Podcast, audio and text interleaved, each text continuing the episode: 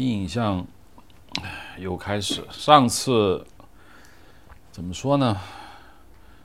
如何成为电影人？第一期聊完之后呢，必然就有第二期。说句实话，很多问题是一句话就能够说明白的事儿。你一定要这个分成阶段性，要扩张成很多的这个时间，我们来把它聊，就有点费劲。你听懂我的意意思了吧？听懂了。我今天我们的主题是什么？一夜成名是吧？对，呃是想说一夜成名的事情。不，你为什么要用一夜成名？你为什么要要要用这种秀逗的名字来吸引听众？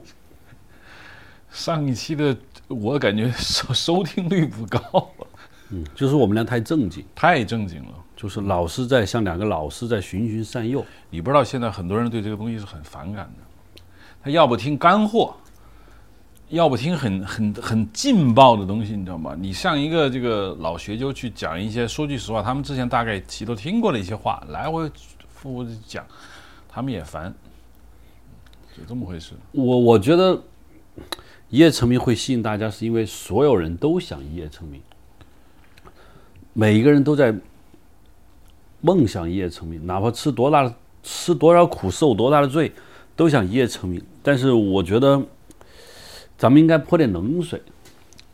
这到底一夜成名是什么意思？一夜成名之后，二夜是不是完蛋？我觉得基本上是，就跟我们刚才在开录之前我们说的一个观点，就是我就是你可能有一句话提醒我了，就是说去考电影学院啊，或者是考任何艺术院校吧，就是我说的不是音乐舞蹈，不是这些东西，就是考学电影、学媒体，从本质上来说，就是那些不打算考音乐、考舞蹈、考绘画，甚至人的一个最佳的出路，因为。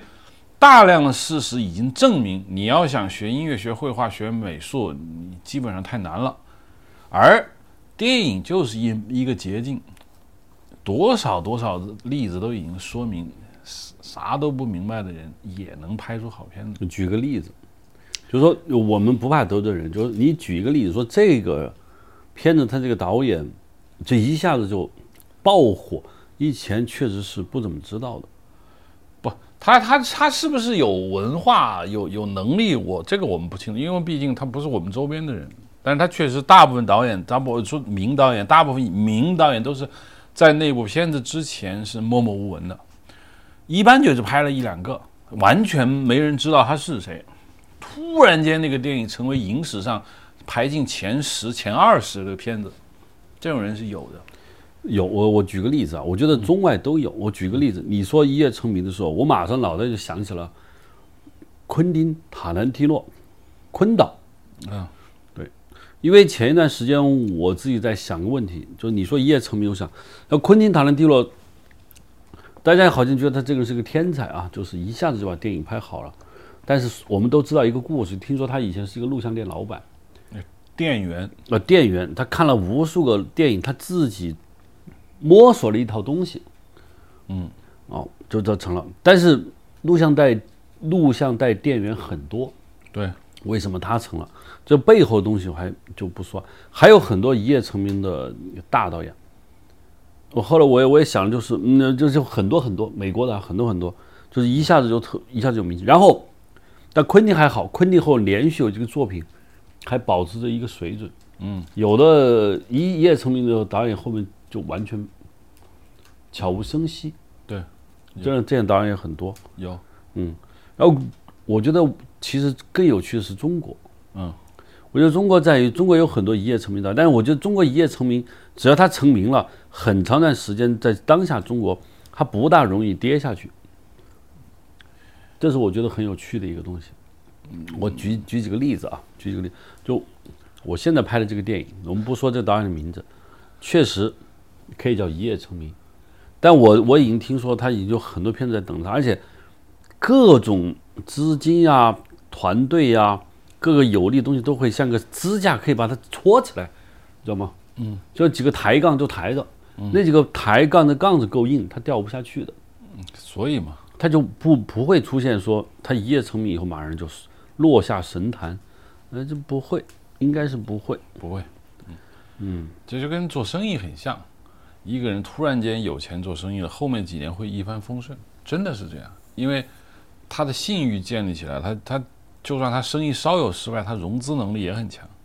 马太效应，罗盘，圣经里说的很多，就是你不够的，我要夺走你；你富裕的，我要再给你更多的东西，就是这样。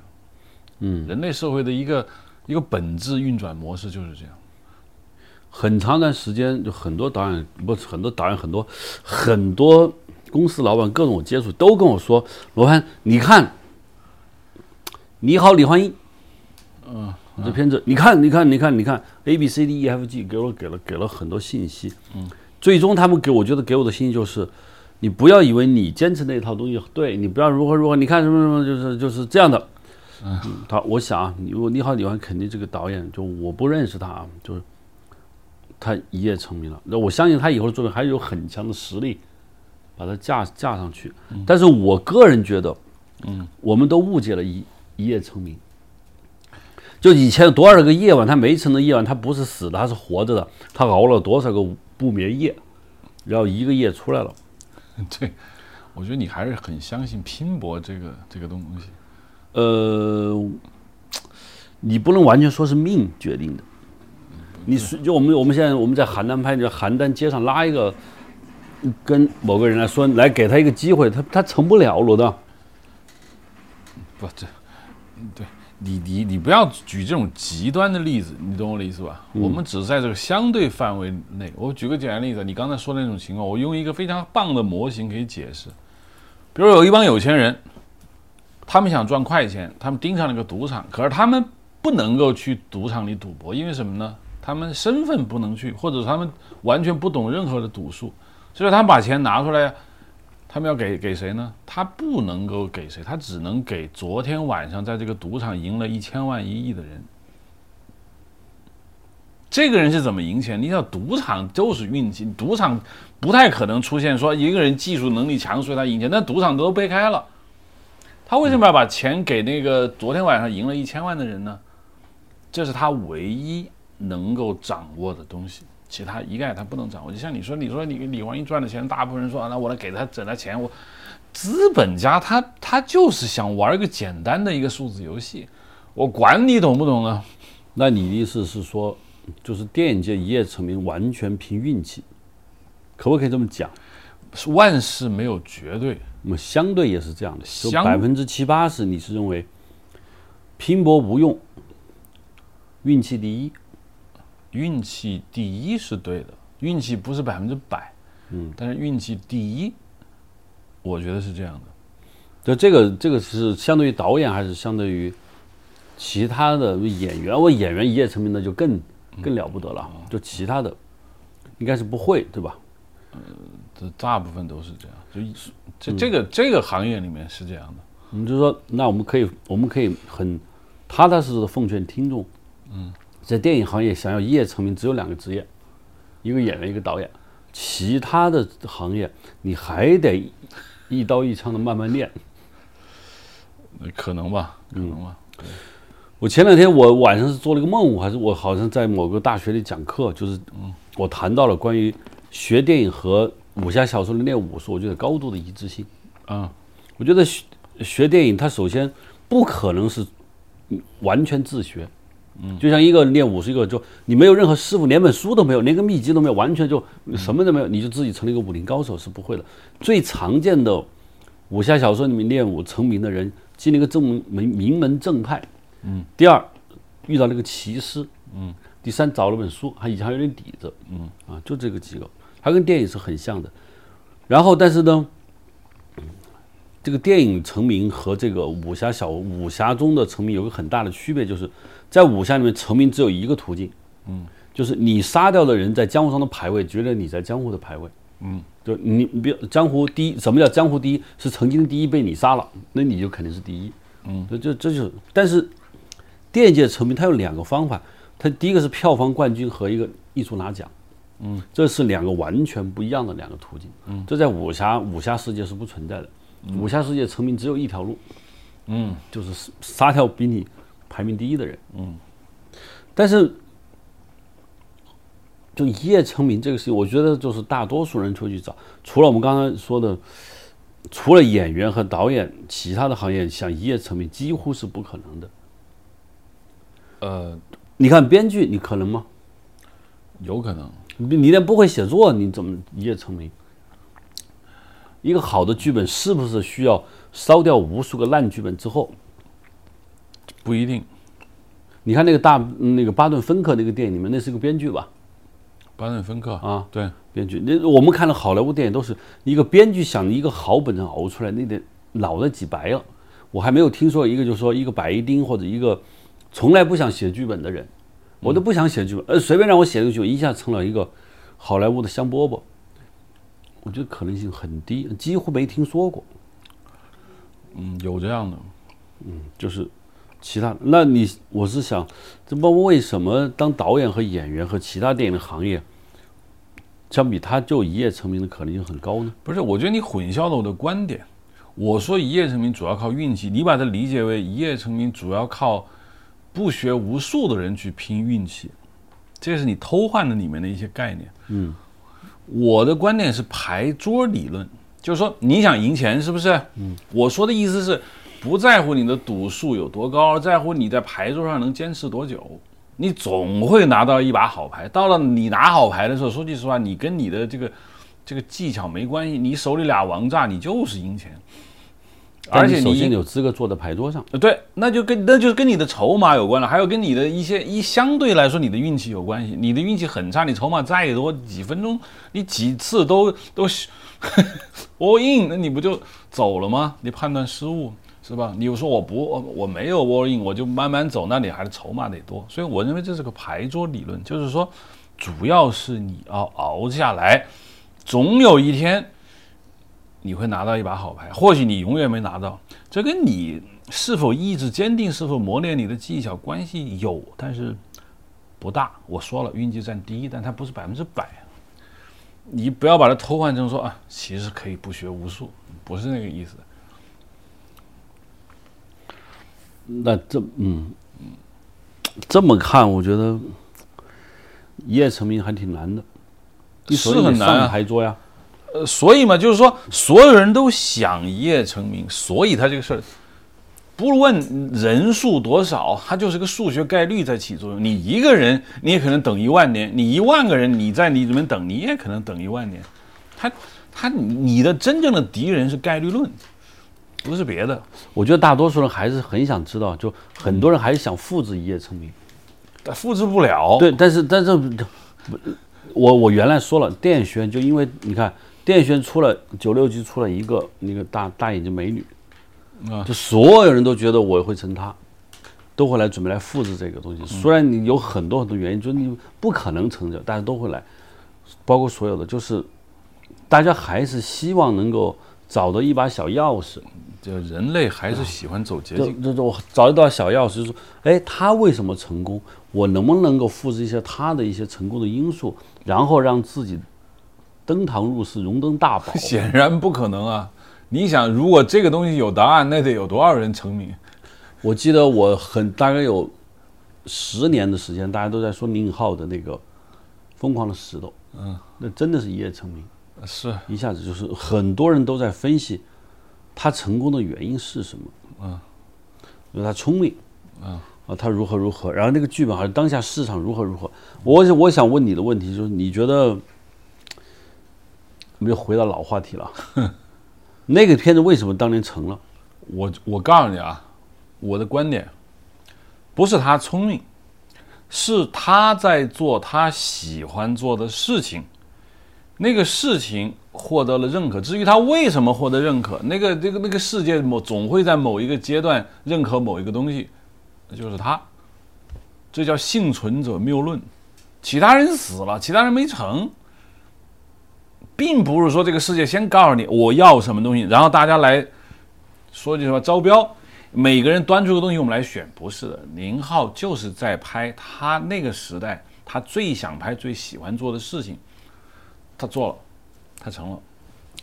当时代有很多导演正在做他想做的事情，没有被承认。当然，更多的人，你知道在干什么？更多人在寻找这个社会上喜欢什么东西，就不停的去调整自己的方向，试图去投机，更也没成。那按照你的说法，就是说想要成，先干自己喜欢的事情，然后等待被选择。对，永远做你最喜欢做的事情，然后永远选择活下来。总有一天，或许没有那一天，励志，非常励志。总有一天你会被选中。我记得你以前曾说过，你们导演系的主任，不敢说我不敢说他的名字，我们不说他的名字，就是但问起说电影界成名成腕儿的可能性，最终是什么？你你把这故事讲一下，你给大家。当时在武汉，嗯我当时做他的 B 组导演，他那段时间拍戏有点累，他平时跟我不太说话的，因为他是个很严厉的老师，你知道吗？平时说句实话，我们学生有点怕他。那天他叫我过去，说你晚上，哎，我们在哪儿哪儿汉正街嘛那边吃饺子，让我去，我就去了。去了之后，就他不聊任何跟这个戏有关的事情，你知道吗？我就有点奇怪，我以为是要跟我聊业业务，他不聊，然后他就啊，就是那种云山雾罩的。然后我终于憋不住自己，就问我说：“那个老师，你要想当一个好导演，到底应该怎么弄？”他就一个字：我的命。我当时肯定是不懂的。这句话是不是给你很大的打击？我没有很大打击，我当时不懂，我不明白。你有我很大打击，是我我我我我要去理解，我只是觉得他就是一个，就属于这种中国人老生常谈。我当时只是觉得老生常谈，因为什么中国人很喜欢说命嘛，他也就顺手说了，我没有深究这件事情。但是我现在想想起来，那那他不是随口说的，是他很多很多人生感悟在里头。我当时没有这么觉得而已，那是二十几年前的事情了。我个人一般来说，我个人不是特别喜欢和一夜成名的导演一起工作，嗯，为什么？因为我总觉得，嗯，其术不正，总觉得赢棋技巧，其术不正，总觉得就是，嗯，他一夜成名不是我帮他成的，嗯，他成了来找我了，然后找我了以后，然后我们一起，我们给他当搭架子，扛当抬杠抬上去。你不喜欢给人抬上去？我就是怎么说呢？我比较喜欢啊，是慢慢来的其实导演。我我罗总，我跟你讲个事情，就是拍《五彩神剑》的时候，我跟万马才旦在一起。嗯，那拍摄的休息的时候，我们两人，我就问他这个问题，问了他很多遍，他一直没有回答。我说万马才旦，不是，当然不会这么说。嗯万马万马，我说你这么拍下去，你觉得能成吗？那时候他有点小名气，嗯他没有他去世的时候，嗯，那么大的名气。我说那你这能拍能成吗？我跟万马就是同学嘛，说白了我就是在给他泼冷水，你为什么要给他泼冷水呢？因为我觉得他老是拍就是很小投资，拿个一两百万就就拍，还不考虑市场要不要。但是我那时候我自己觉得比他先进一些，有，市场头脑，我一直在跟。所以五彩神剑，罗登五彩神剑一直被排除在万马才旦作品系列之外。你看，无论每次排万马才旦的作品列表的时候，都把五彩神剑排到外面去了，拿掉了。为什么呢？因为很多人认为五彩神剑的影像很商业，或者是不像万马的东西。万马的东西是有万马那套风格的，嗯，都拿着。但是这就不说了。我万马，我说你这次拍的怎么？你万马的回答是：有什么办法呢？你只有一点一点往下拍。嗯，这这让我印象非常深刻。嗯，就他是一点一点做起来，一点一点做，到后来名气大了，就是这样的一个这么一个人。嗯，呃，我觉得跟这些导演一起做，他你能感觉到他，他有些东西我是能把着的。嗯，因为像个苗，一棵树慢慢起来的。嗯，所以我我我就你刚才说，就王那个呃啊，别别别，这就是老师这么说，命就是这个很悲观，我不爱听。因为你还是相信拼搏，我早就发现了，就是你相信什么？我们客观的说啊，你相信努力，你相信奋斗，但我也相信才华，啊，不不，才华还是因为你努力你才有才华，你不是生下来就有的。你天生奴钝，有努嗯努力也没有用。不不，天生 鲁钝，通过努力有了才华，不是更好吗？更励志吗？嗯，是不是？你还是想喜欢这个？你要不然而且我跟你说，你还有个观点就是什么呢？如果你不成功，就是因为你努力的不够，这是他的反命题。但是我觉得你还是信信的。他罗顿他不能他怎么信，就你看啊，如果说完全是靠靠运气，你会让很多人觉得非常的就待不下去了。这罗盘这是个双刃剑，真的。我我们相信命运，嗯，确实会让很多人意志消沉，说哎，算了，都拼运气，那我就无所谓努力不努力了吧。但是它也有一个好处，就是让那些努力多年没有成功的人不至于那么难受。就不是我努力不够，只是我运气不好。对啊，你否则那个人怎么活啊？他他从事艺术行业，他搞了四五十岁了，那我操，那还怎么努力？你告诉他，你还是不够，那 没法混了。有些事情真是你控制不了的，我们把实话告诉你，就是你控制不了的。你控制不了的东西，你用不着这么责怪自己。一个相信努力的人会疯狂的指责自己，他会把自己玩死。所以我跟你说，很多观点就是双刃剑。你听上去很消极，实际上很积极；听上去很积极，实际上很消极。你也懂。就就我自己拿我自己的个人经历，就其实我被问这问题问过很多很多遍。嗯，呃，说罗老师啊，你怎么一下子就是就是就是说那些话啊？嗯嗯。但因为我不相信这句话，是因为我从来没觉得我是因为就嗯完也也不喜欢这个，也没反正就是突然给了我一个东西，然后我就一拍成了，应该是不会。摄影多多少少不太不属于我们谈论的这个这个这个这个狭义的领域里边的事情。我觉得演员，你刚刚我们说的演员一夜成名，我觉得很大部分原因是天选。他努力不努力，我觉得这个事儿你肯定最清楚。啊，对他没有用，就就演员他是一个被选的，他他就像是一个就是空中扔一个黄豆下来，你正好扔漏斗，你在扔漏斗呢，对，这就没了，这进入玄学理论就没没得谈了。就是大多数，我想啊，大多数你我无论接触什么人，其实最不愿意接受的就是命运论、血统论。不，现在不讲血统论，就是宿命论，就是说我们干这行，基本上是靠运气。有运气好的人成了，运气不好的人永远成不了。这话是很丧气的，我的非常非常的丧气。我刚才已经跟你解释过了，这句话并不丧气，嗯，只不过你一直就是持这种观点。他丧气在哪儿呢？上气在于你用运你你你运气总会来的，你要坚持下去啊！只要我运气一直没有，那岂不是我一多年心血也都白费？没有白费啊！你等着，我说了牌桌理论，你要在牌桌上待着呀。你只要待着，好牌会来，这还不是世界上最正能量的话吗？你仔细想想，这根本不叫丧气话，这叫做让你活得下去的一个力量感的东西。就是你不要去指责自己，不要觉得自己哪儿都没做好，你运气不太好而已。而且运气这东西谁也说不上，等着，这不够好吗？你的意思是说，就只要坚持下去，就等运气那一天。有千万不要像我说的一种努力啊！我三十岁、二十岁没成名，好，我一开始研究这个社会要什么。三十岁还没成名，我急了，不行，我要我要进行市场调查。四十岁，我发现我操，原来我把这个世界理解错了，我要再调整方向。你没用的，就做你最想做的事情，把你喜欢做的事情坚持去做下去。Over，你只用做这件事情。我突然想起以前有一个很有意思的书，研究诸葛亮的成功，就是说诸葛亮饱学之士，然后他遇上了刘备以后，哎，他遇到民主，那终于成了。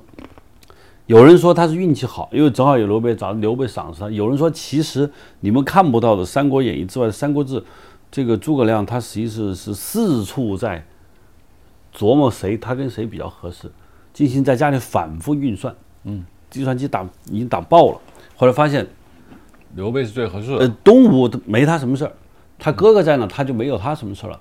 曹魏那人才太多，他冒不了尖。嗯，这刘备这个人出身比较比较低，我到他的阵营中，我能说得上话。你当时还有一些小军阀，上过问题小军阀也很多，但小军阀离他比较远。刘表就在近眼前，他跟他是亲戚，就是从这点上说，他我想诸葛亮的这个成功根本不是运气，是运筹帷幄、反复计算出来的结果。我想想你这句话啊，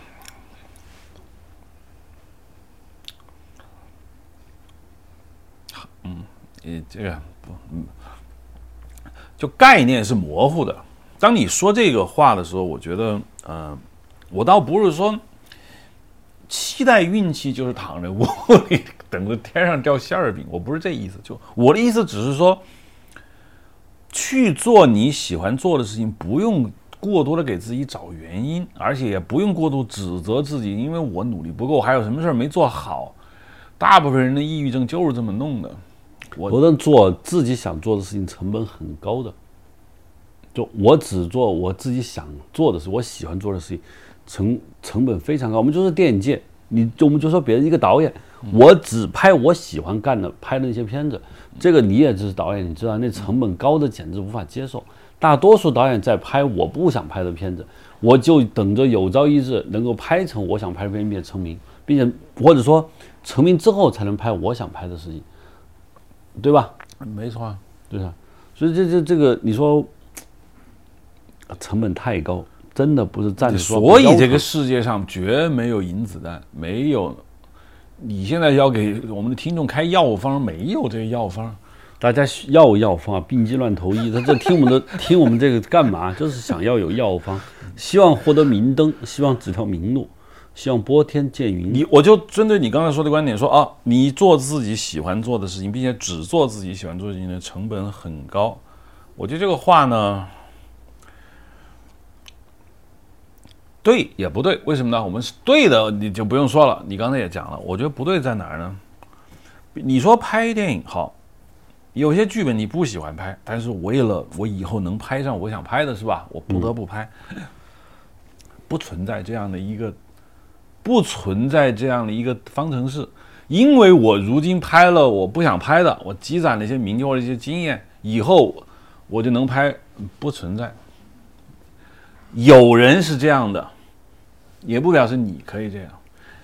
我还我甚至说，大部分人不是这样的，大部分人就是拍了他自己想拍的东西，他最后牛了。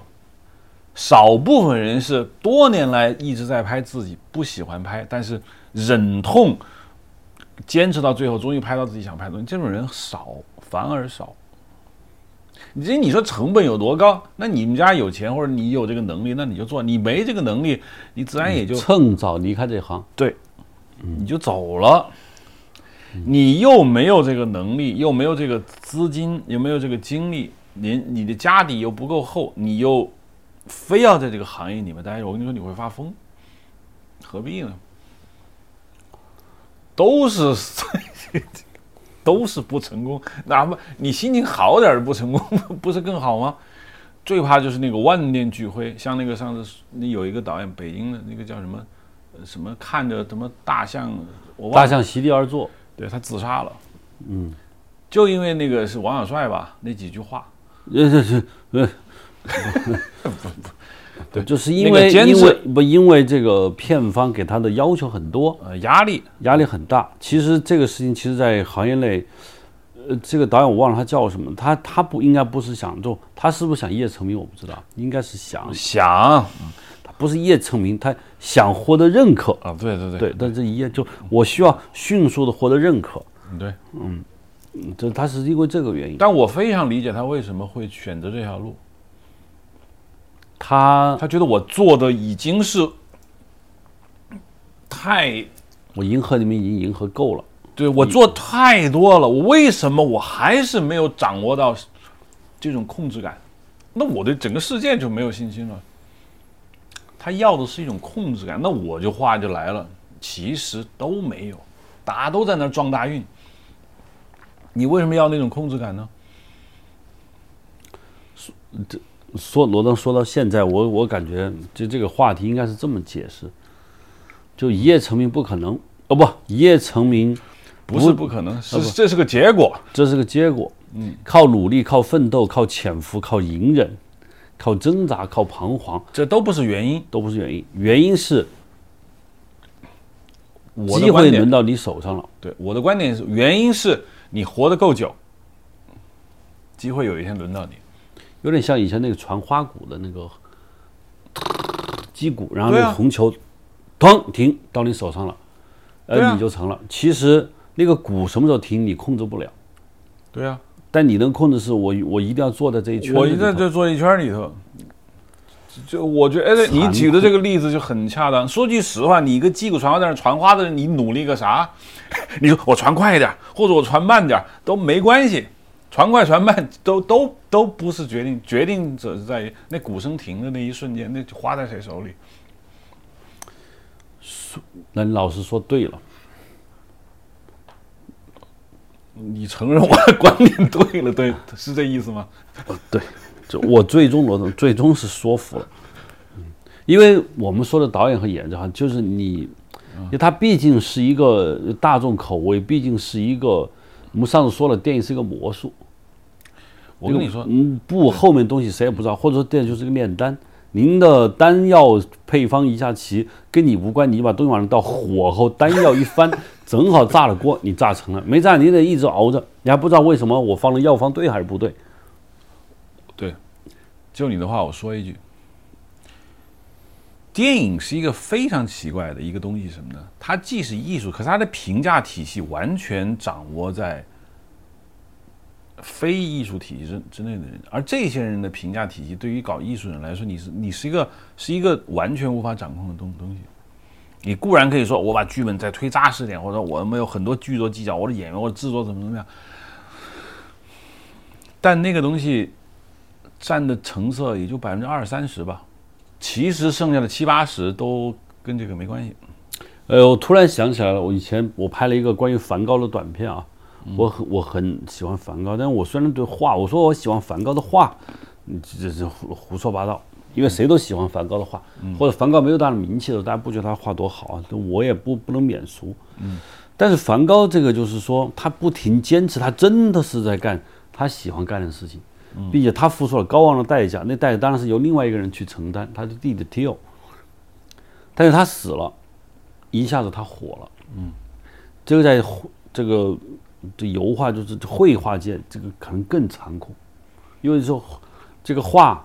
好坏是由画商决定的，嗯，买家决定的，甚至是有一些操盘手决定的，嗯，那买画人甚至都不知道，嗯嗯，这似乎比电影更残酷。差不多，差不多。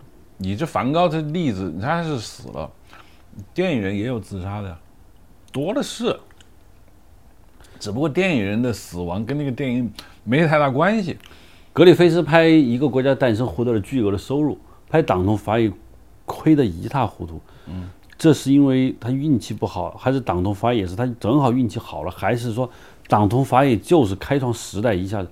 我看了党同伐异，说句真话，嗯，党同伐异是一个不太好的电影，因为他原来拍那个一个国家诞生的时候，他的他的故事是格里菲斯能掌控的。成名以后，他迅速膨胀了。确实，他膨胀了，拍了一个那五个多小时的一个电影，那里面只有两个，它是由七个故事构成的，里面只有两个现代故事是你有劲，剩下的全都是堆场面。好，我们就话说回来，格里菲斯有没有预料到这个结果呢？没有。你是格里菲斯，你在那时候你也预料不到，你也觉得我这玩意儿能不行？那就是不行。还有一个导演拍《猎鹿人》的导演，后来拍了一个什么叫“金色什么”，迈克尔·西米诺的他他《猎鹿人》巨大成功，后来拍了一个什么电影？《天堂之门》就彻底完蛋，对，把联影公司搞垮了。那你你觉得他是因为一夜成名，又运气，就是明天到别家了？我是我之前举过一个例子，就是说一个球队把一场球踢赢了，大部分的情况是什么呢？你。不知道自己为什么会赢，但是你可能会知道自己为什么会输，是吧？输你可能是很容易找理由的，比如这场球我踢输了啊，我们说门将不行，我的前卫，哎，你这场球踢赢了，你你你 来罗汉，你总结一下踢赢的。就是看对手，比如说巴西队和中国队一踢啊，不当然是 废话。我说的是两个差不多，就是说，迈克尔西米诺是典型的不知道自己是怎么赢的，他不知道猎人为什么好啊，不可能他其实不，他其实不是很知道。后面他拍那个《Desperate Hour》，你有拍过，我看过那个电影，那是就是。迈克尔·西米诺拍《猎鹿人》的前面的制作前史，我了解的比较多。我上次跟你说了，那里面很多东西看上去很文学气息，实际上原本的故事是三个人在拉斯维加斯把钱输光了，决定玩轮盘赌把钱赢回来，是一个非常商业的故事。那个制片人从第一时间他不喜欢这个故事，可是他已经买了那个故事的版权。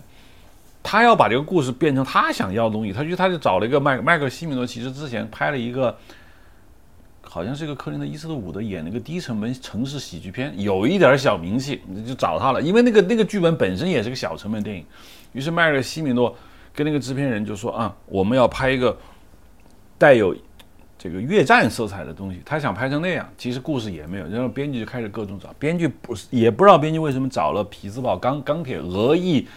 俄裔后代的钢铁厂的东西，就比瞎瞎瞎编，确实是，但是成了。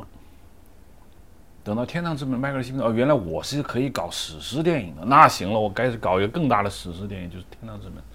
我我看了一下，就是《天堂之门》的故事，我也听听到一些解释啊，那故事很小，嗯，是一个很小的故事，但他非得搞成一个很大的结构，所以导致了票房惨败。你刚才说的，我还想起来凯文·科斯纳拍。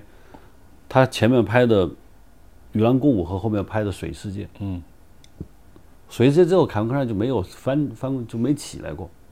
又拍了好几个电影，邮差，呃，这这都不怎么样。嗯，那你说《与狼共舞》是按照你的解释，就是运气好，一下子撞上他了，应该是，就他自己也不知道《与狼共舞》多好，他。他在拍的时候，他其实应该是不知道的。就是说，《与狼共舞》里面的那个、那个、那个点位，就是说，一个白人和一个印第安人产生友谊，然后反抗白人白人这个文明的这个文明冲撞呢，在凯文·科特那儿呢，他其实没有太，这不是他制作这个电影的理由。他可能会被别的东西所所吸引了，但是他无形中他触到了这个领域，无形中他又。喜欢一些壮阔的一些戏，不是我不是他肚子蛔虫啊，我只能说，凯文·科斯纳坐拥在一个宝藏上面，一锄头下去弄出东西出来了。因为他觉得是自己锄头厉害，他不他他他没觉得是地下有宝，就拿那个锄头到别的地方疯狂的挖，没没挖出来，你懂我的意思吧？嗯，是你不是你手里那个锄头厉害，是因为你正好在一个宝藏之上待着。那最近的这个导演，我们上次说他的法国名死活叫不叫达米恩什么的，对，他后面几个电影，就是说，我也想就就，爆裂鼓手是他拍的吧？非常好，拉拉烂的是他拍的，对，也后面为什么一塌糊涂？爆裂鼓手和拉拉烂都是他自己的事情，就是他真。